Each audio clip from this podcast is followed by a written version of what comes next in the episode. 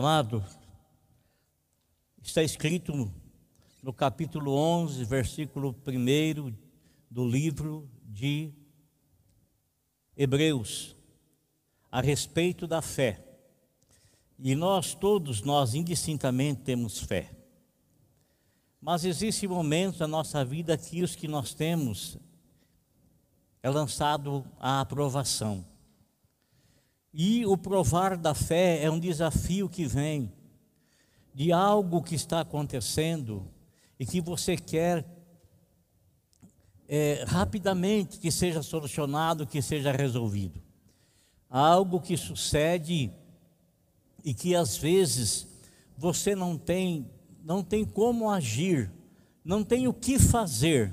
Você tem é que ter fé e esperar que Deus intervenha com seu poder, com sua graça e com a sua misericórdia. Eu quero ler com você um versículo na palavra de Deus, um versículo talvez muito conhecido e por demais falado. No capítulo 1, versículo 37 do livro de Lucas, está escrito assim: Porque para Deus não haverá impossíveis em todas as suas promessas. Amém? Porque para Deus não haverá impossíveis, mas atente agora para aquilo que a palavra de Deus diz. Porque para Deus não haverá impossíveis em todas as suas promessas. Existe porventura alguma coisa difícil para Deus? Não existe absolutamente nada difícil ou impossível para Deus. Não existe. E nós, às vezes, amado, nós tomamos posse dessa palavra para reivindicar diante de Deus situações que às vezes Ele não prometeu para nós. Essa palavra aqui que eu li para vocês, foi a resposta, foi a resposta que Gabriel deu a Maria quando este veio anunciar a ela que ela seria mãe. Ela seria mãe. Logicamente, ela ficou, ela não duvidou da palavra que o Senhor, que o anjo lhe havia dito, não duvidou. Só que ela não pôde entender, não pôde compreender. Não pôde entender, não pôde compreender. Embora no livro de Isaías, 700 anos antes de Jesus Cristo vir ao mundo, já estava falando, e a virgem conceberá e dará a luz ao filho. Mas quantas virgens havia em Israel? Quantas virgens? E quem é que teria a coragem de tomar essa palavra como uma promessa para si? Qual é a virgem que teria a ousadia, que teria a coragem de pegar esta palavra e usá-la como profecia direcionada a si. Muito difícil, amado, muito difícil. A promessa estava, estava feita lá no livro de Isaías. Depois de 700 anos, o anjo Gabriel vem e vem direcionado pelo Espírito de Deus a uma moça, a uma virgem, alguém que nunca havia tido qualquer tipo de relacionamento com homem nenhum, e o anjo vem e traz, traz essa notícia. Logicamente que a mulher, Maria, ela ficou assim, é, é, sem entender a situação sem compreender a situação. Será que ela conhecia a promessa escrita lá no livro do profeta Isaías? Será que ela tinha conhecimento dessa profecia? Será que ela, porventura, tendo conhecimento dessa profecia, ela estaria se colocando como que seria escolhida por Deus para trazer ao mundo o Filho, o Salvador, que seria tanto o Salvador dela quanto o Salvador de toda a humanidade. Irmãos, quando Maria recebe essa palavra, ela não duvida da palavra que a ela foi direcionada. Ela apenas não conseguia entender e compreender justamente porque ela não tem um relacionamento com homem algum. Ela era prometida em casamento, mas ainda não era casada, não havia se desposada ainda. Então, ela fica sem entender, sem compreender, não duvidando, não duvidando, não questionando, nada, nada, nada. E por que, que ela não duvida e não questiona? Porque no capítulo 1, versículo 38, quando ela recebe a promessa da parte do anjo Gabriel, enviado logicamente por Deus, ela então ela faz algo extraordinário ela se coloca inteiramente à disposição de Deus para que a palavra de Deus viesse a se cumprir na vida dela.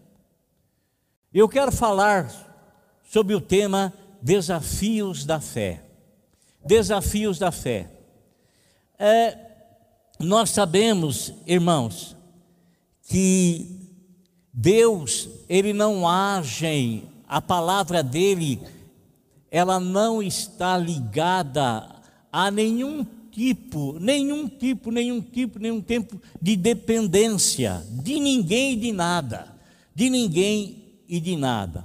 Quando Deus enviou alguns anjos para anunciarem à esposa de Abraão, Sara, que ela seria mãe, e ela já estava numa idade muito avançada, Abraão estava numa idade muito avançada, humanamente falando, seria impossível eles gerarem filhos, impossível, mas Deus, quando Ele faz uma promessa, a promessa de Deus, ela não está na dependência de circunstâncias favoráveis ou não. Quando Deus ele faz uma promessa para alguém, ele faz firmado tão somente no poder que ele tem na palavra dele e verdadeiramente ele é onipotente. Ele pode sobre todas as coisas. Ele pode sobre tudo e sobre todos. Então, quando ele faz uma promessa para alguém, essa promessa não está sujeita e nem dependendo de circunstâncias favoráveis para se cumprir. Não está dependendo. E geralmente a promessa que Deus faz, faz para nós em situações totalmente adversas, não em situações favoráveis. Aí está o desafio da fé. Deus promete-nos coisas que não estão na dependência de qualquer situação humana favorável, nada, nada, nada, Deus não se importa se há situações favoráveis ou desfavoráveis, a palavra dele não está dependendo de nada, de nada, de nada. A promessa dele está dependendo da palavra que ele transmite e a Bíblia fala que não é homem para que minta. E se ele falou, você pode crer com toda confiança no teu coração de que irá se cumprir exatamente como ele disse, como ele falou. Às vezes, nós conversamos com um e com outro irmão, e a situação desse irmão, ela está totalmente desfavorável, e quando você pergunta, meu irmão, como é que você está? Ele fala assim: Não está bom, não. Não está bom, não. Amado, para Deus operar, Ele não se importa se, a situação é favorável ou não. Para Ele operar, amado, basta Ele dirigir uma palavra de promessa para o teu coração.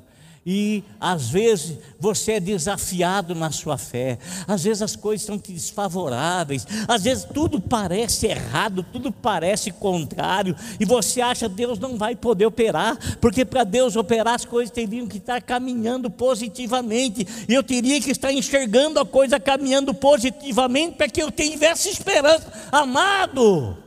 Deus não depende, não depende das coisas estar favorável ou não ele não depende de nada, ele depende única e exclusivamente da autoridade e do poder que ele tem. Só isso. Você pode enxergar as coisas e elas podem estar gritando que está tudo adverso, está tudo contrário, e a tua fé foi lá embaixo. A fé foi lá embaixo, desmoronou-se, acabou-se, você caiu, você desmaiou. Por quê? Porque você não está tendo sustentação, você está esperando as coisas melhorarem para você crer e você achar que Deus vai operar quando as coisas estiverem melhor. Deus vai operar na hora que Ele quiser operar.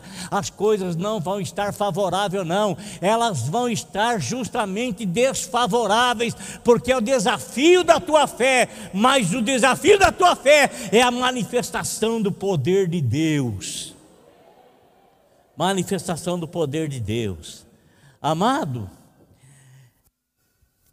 a palavra de Deus, quando, quando o Senhor Deus, ele estava precisando de um, olha que coisa, Deus estava precisando de um homem para poder falar com o povo dele. Porque lá no Antigo Testamento, Deus falava exclusivamente com um único homem, e esse homem então seria e era o porta-voz de Deus. Através desse homem, Deus falava com os demais. E houve uma corrupção no sacerdócio, uma corrupção e a corrupção fez com que Deus não, tinha, não alcançasse mais o coração do sacerdote, porque o coração do sacerdote estava terrivelmente contaminado. E Deus então não conseguia falar com ele, e consequentemente o povo ficava sem orientação e sem direção, mas Deus queria falar com o homem. Deus sempre desejou comunicar-se ao homem, Deus sempre quis falar com o homem, mas Eli estava havia se corrompido. Os filhos de Eli, os filhos de Eli também haviam se corrompido. Os filhos de Eli não estavam agindo mais de conformidade com os princípios do sacerdócio. E Deus os rejeitou e rejeitou o pai, porque o pai não corrigiu os filhos. O pai, o sacerdote, via os filhos fazer coisa errada e passava a mão na cabeça e deixava os filhos fazer. E isso os levou a se distanciar de Deus e, consequentemente, Deus não os usava mais. Mas Deus queria falar com o povo. E Deus, amado, ele, certa ocasião,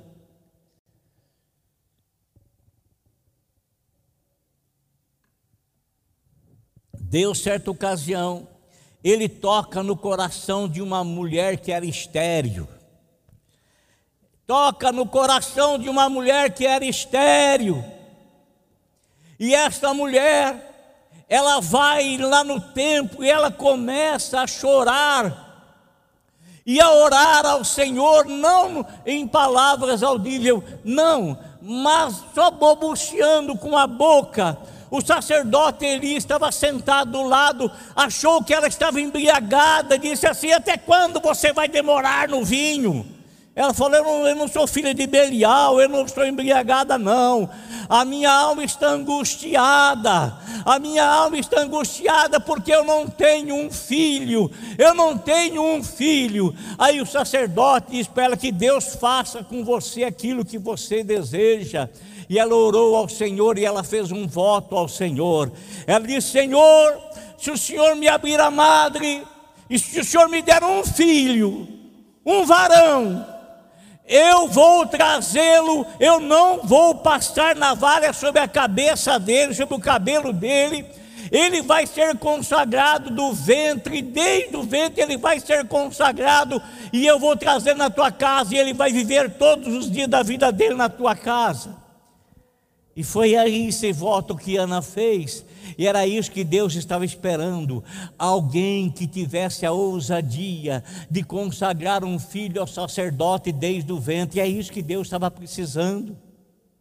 É isso que Deus estava precisando, e foi isso que aconteceu. E aí então, nasceu quem? Nasceu Samuel.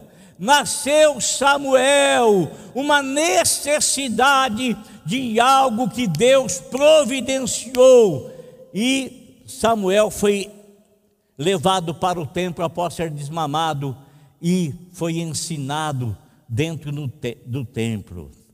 Estou falando isso, amado, para dizer para você: não havia nada favorável para Ana, nada favorável, nada favorável. Havia consequências dela ser uma mulher estéril, consequências.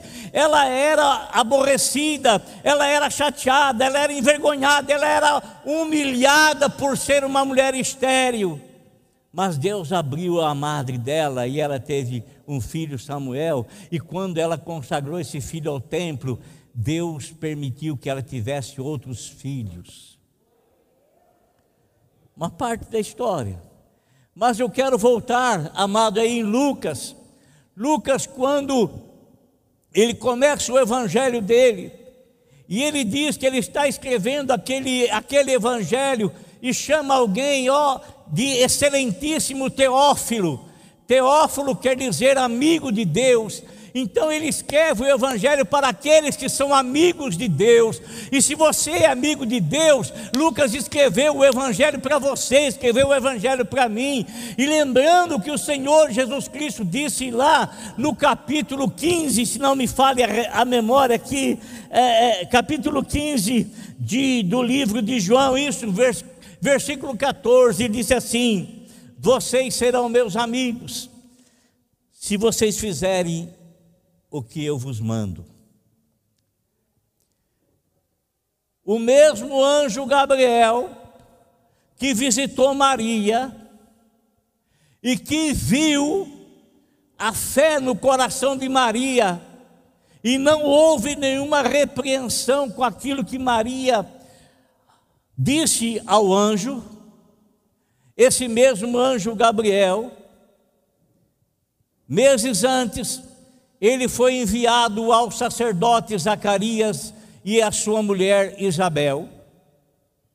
Esse casal, como todos os casais que se casam, pelo menos era assim no passado, talvez não seja assim no presente, mas sonhavam em ter uma família, sonhavam em ter filhos, mas logo se descobriu que Isabel também era estéril. E o tempo foi passando, foi passando, foi passando. A Bíblia nos fala aqui. Zacarias e Isabel agora são pessoas de idade avançada. E por serem pessoas de idade avançada, eles não tinham mais fisiologicamente falando, condições de serem pais. Não tinham mais condições. Guarda o que eu vou falar para você. Deus, ele não opera segundo as condições humanas.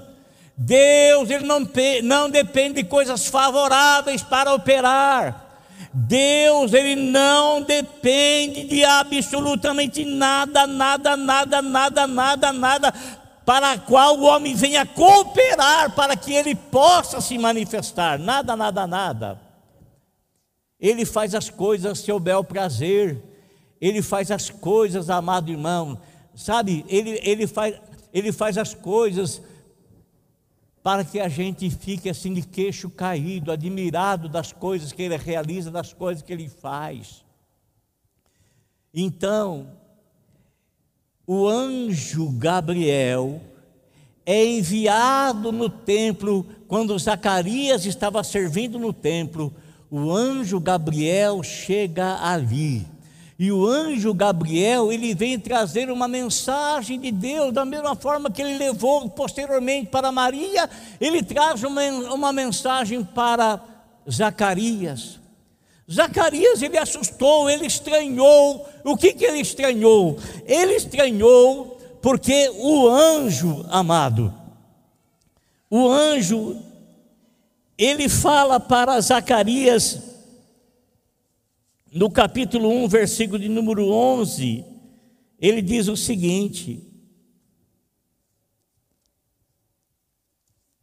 1:11 fala assim: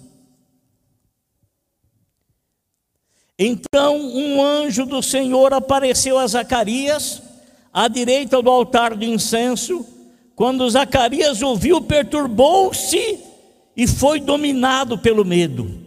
Mas o anjo lhe disse: não tenha medo, Zacarias, sua oração foi ouvida. Então o anjo estava dizendo para Zacarias: Eu vim aqui como resposta à tua oração. Como resposta à tua oração, amado, que Deus envie anjos para certificar ao teu coração que Ele está respondendo às suas orações. Olha aqui. E que mais o anjo disse? A sua oração foi ouvida. Isabel, sua mulher, lhe dará um filho e você lhe chamará pelo nome de João. O anjo disse para ele: Isabel, tua mulher vai dar um filho para você, um homem, um varão, e você vai colocar o nome dele de João, João Batista, filho de Zacarias e de Isabel. Tia tia de Jesus Cristo, irmã de Maria,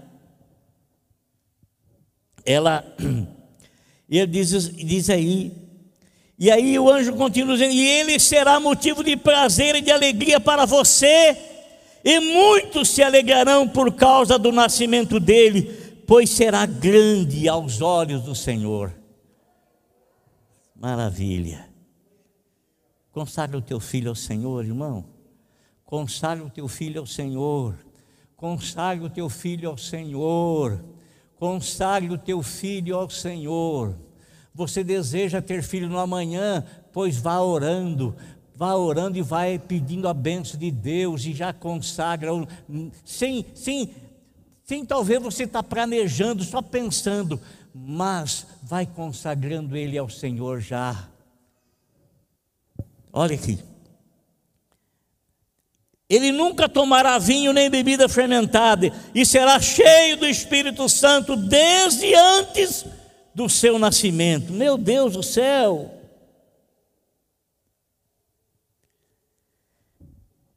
Cheio do Espírito Santo. Agora, amado, o que que o anjo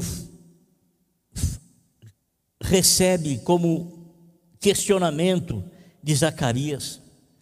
Zacarias, no versículo 18, fala assim: Zacarias perguntou ao anjo: Como posso ter certeza disso? Sou velho. Minha mulher é de idade avançada. Ele pôs objeção na promessa de Deus. Ele pôs obstáculo, ele pôs dúvida naquela palavra que ele estava recebendo. Porque quando ele se casou, né? ele achou que ele tinha todas as condições favoráveis para ter um filho. E que agora já não tinha mais essas condições favoráveis. Como vai acontecer isso se eu e minha mulher já somos de idade avançada? Eu estou falando para você, amado, que a promessa de Deus independe de condições favoráveis. A promessa de Deus independe de condições favoráveis. Deus é magnífico, Deus é maravilhoso, Ele é o Todo-Poderoso, Ele pode fazer por nós muito além daquilo que pedimos ou pensamos. Por isso, se, a, a, se as condições estão eh, parecendo desfavoráveis para você, está parecendo para você. Deus não depende da condição estar favorável para Ele operar, Ele opera a despeito de qualquer tipo de condição favorável ou desfavorável, Ele é Senhor absoluto, Ele faz, Ele realiza, operando eu, quem impedirá? Na hora que Ele fala é agora, é esse momento, não existe, pode ter qual é o obstáculo que tiver, pode ser desfavorável quanto for, mas se Ele prometeu que Ele vai fazer, Ele vai fazer, independentemente de condições independentemente de condições, irmãos. Independente de condições. Este homem, este homem, Zacarias, ele recebeu algo desfavorável por ter, des, por ter não acreditado naquilo que o anjo lhe disse. O anjo respondeu: Sou Gabriel, que está sempre na presença de Deus. Aleluia.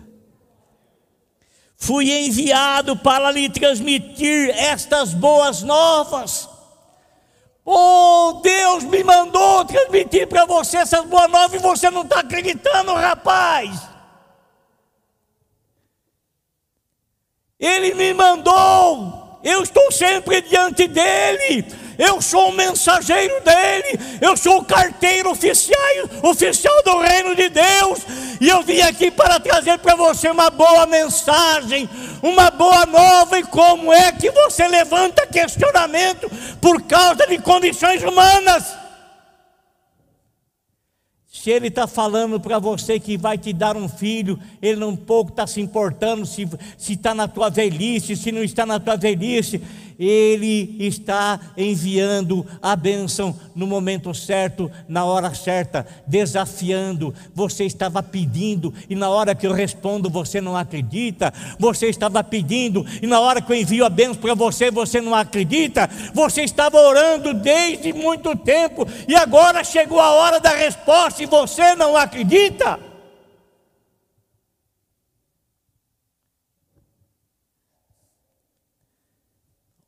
Que, que ele recebeu?